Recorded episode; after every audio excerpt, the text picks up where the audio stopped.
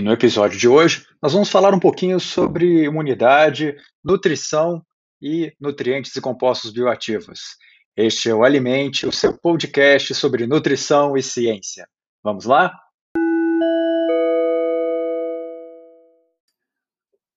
Um estado nutricional saudável é fundamental para uma proteção imunológica eficiente e, consequentemente, uma boa resposta ao SARS-CoV-2. Micronutrientes e compostos bioativos desempenham funções nas células do sistema imunológico que são extremamente essenciais para interromper o SARS-CoV. Seu consumo adequado faz parte de uma intervenção não farmacológica para manter o sistema imunológico funcionando. Uma vez que a integridade do sistema imunológico humano tem um papel fundamental para proteger o corpo contra a gravidade dos sintomas dos diferentes sistemas, a resposta imunológica apropriada é extremamente necessária para controlar ou minimizar os efeitos da infecção viral. Compostos bioativos, principalmente polifenóis como resveratrol, a curcumina, o chá verde, o gengibre, também desempenham um papel importante no sistema imunológico, por suas propriedades antioxidantes e anti-inflamatórias. Eles agem regulando as células do sistema imunológico, a expressão genética e inibindo certas citocinas inflamatórias. Assim, tanto micronutrientes quanto compostos bioativos podem contribuir para o tratamento adjuvante de pacientes que já se infectaram com o SARS-CoV-2. Há evidências relevantes publicadas recentemente mostrando o papel de alguns micronutrientes na redução do risco de Covid-19, e outras infecções virais, como, por exemplo, a influenza. É, entre esses nutrientes estão a vitamina D, a vitamina A, a vitamina E, o complexo B, vitamina C, selênio, zinco, magnésio, ferro e cobre. É um tema bastante extenso, por isso hoje nós vamos falar apenas um pouco sobre as vitaminas. E depois a gente retorna nesse assunto, trazendo mais sobre compostos bioativos e os minerais. Vamos começar? Vamos falar um pouquinho da vitamina A. Ela é importante no bom funcionamento das células de defesa no nosso organismo. Além disso, níveis deficientes de vitamina A podem afetar a diferenciação e a quantidade das células T, que são nossas células de defesa, reduzindo a geração de anticorpos e, consequentemente, diminuindo a resposta aos vírus e a outros agressores no organismo como principais fontes, e a nossa recomendação é que você consoma fígado, óleo de fígado de peixe, gema de ovo, manteiga, vegetais com folhas verdes e, veget né, e frutas amarelo e laranja. Vegetais também amarelos e laranjas. Uma outra vitamina importante é a vitamina B6, também chamada de piridoxina. Participa na produção de anticorpos e da atividade das células de defesa. É necessário para citocinas e aminoácidos endógenos e a síntese e o metabolismo, auxiliando na regulação da inflamação. Níveis mais elevados da formativa da B6 conseguem diminuir o processo inflamatório. Sua deficiência pode levar à linfocitopenia e, consequentemente, à imunodeficiência, diminuindo também as respostas mediadas por anticorpos. A gente recomenda que você consuma carne, banana, brócolis, cenoura, espinafre e sementes de oleaginosas para manter a sua vitamina B6 a níveis adequados. Continuando dentro das vitaminas B, né, a biotina, a vitamina B7, ela está relacionada a distúrbios metabólicos que podem levar a mudança nas respostas do sistema imunológico e no processo inflamatório, causada pela deficiência de biotina. Então, quando você tem uma, uma imunidade baixa, pode ser também causada pela deficiência dessa vitamina. Ela, está, ela afeta a resposta imunológica, aumentando os linfócitos T, CD4, elevando é, fatores gama e TNF, além de interleucina 17. Essas substâncias é, causam um aumento das respostas pró-inflamatórias, dificultando o organismo né, a lidar com a inflamação. As principais fontes de B7, sementes, sementes oleaginosas, ovos, proteína de soja, salmão, cenoura, batata doce. Continuando nas vitaminas B, uma importante fonte é a B9.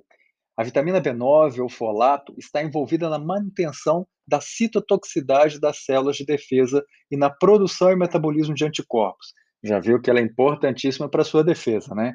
A sua deficiência se relaciona à diminuição das respostas imunológicas, diminuição da resposta de defesa, e sua absorção está diretamente relacionada à quantidade normais de vitamina B12, que é a cianocobalamina. Para você ter os níveis normais de folato, você precisa consumir carne, banana, brócolis, cenoura, espinafre e sementes oleaginosas. Em contrapartida, para que a sua B12 fique também a níveis normais, carne, fígado, peixe, ovos, leites e laticínios. Uma importante vitamina, muito conhecida por todos nós, é a vitamina C. Ela vai desempenhar um papel na produção, diferenciação e proliferação das células T, que são importantíssimas para o nosso sistema imunológico.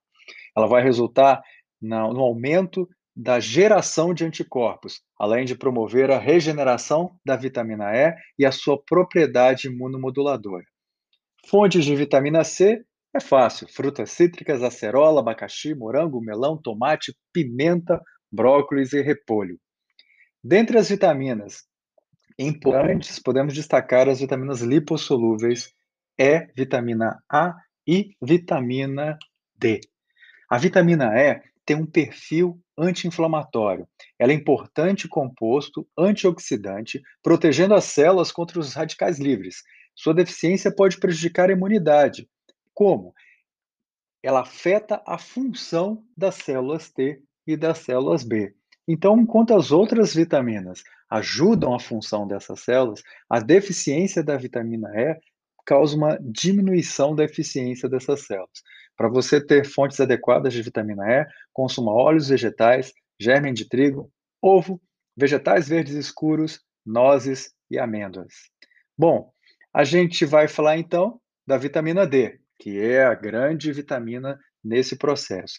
A vitamina D ela está relacionada na diferenciação das células de defesa e na melhora da fagocitose dessas células, ou seja, essas células conseguem captar os, anti, os antígenos que estão presentes no nosso organismo, as substâncias estranhas, fagocitar e fazer uma leitura melhor dessas substâncias para produzir um anticorpo. Além disso, essa vitamina D estimula a proliferação das células imunológicas, aumenta a síntese de superóxido, que ajuda no combate das células infectadas, e ajuda também a proteger contra infecções causadas por patógenos e pode induzir a supressão na produção de anticorpos de célula B e proliferação das células T. Pode reduzir a expressão de citocinas pró-inflamatórias e aumentar as citocinas anti-inflamatórias sua deficiência aumenta a suscetibilidade e a gravidade das infecções, especialmente infecções agudas no trato respiratório. Viu que importante? Doses adequadas de vitamina D pode proteger o seu trato respiratório contra infecções. E aí, diminuir o número de linfócitos e aumentar a morbidade e mortalidade em crianças. Quando você tem baixa de vitamina D, você tem um risco maior de ter infecções do trato respiratório. Um trabalho de Cícero Galli, da Unifesp, assim como de outros pesquisadores da Universidade de Turim, mostrou que a quantidade de vitamina D no organismo está diretamente relacionada à gravidade de pacientes que se infectam com Covid. Sendo que pacientes com níveis abaixo de 17 nanogramas por ml se correlacionam diretamente ao aumento de óbitos, enquanto que pacientes acima de 80 nanogramas por ml praticamente não sentiram nenhum sintoma quando pegaram o Covid-19. Além disso, um artigo de Fukimoto, publicado em 2014, relaciona que o fosfato presente nos alimentos industrializados se relaciona diretamente ao bloqueio de produção de vitamina D no organismo. Isso é muito importante, Alimentos ricos em farinhas e leites normalmente são adicionados de mono, di e trifosfato. Esse aditivo é, é adicionado para melhorar a, a estabilidade desses alimentos e aumentar o tempo de prateleira desses alimentos.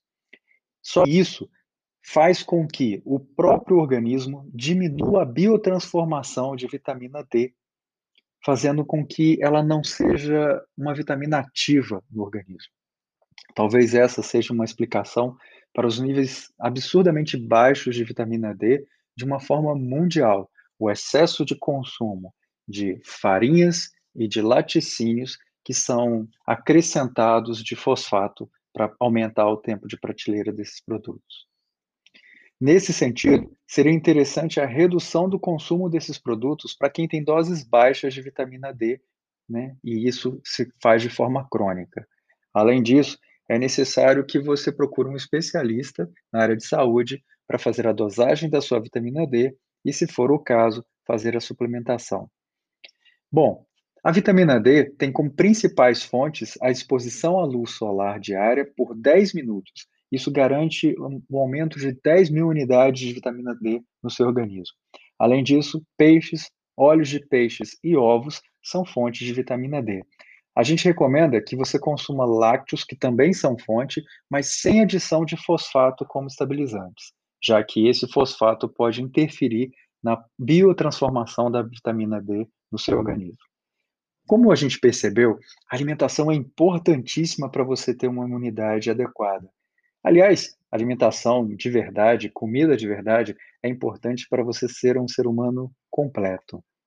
O Alimente se preocupa com a sua saúde, se preocupa com você e com a qualidade da sua alimentação. Invista nessa ideia. Alimente, nutrição e ciência. Passa essa corrente para frente. E até a próxima.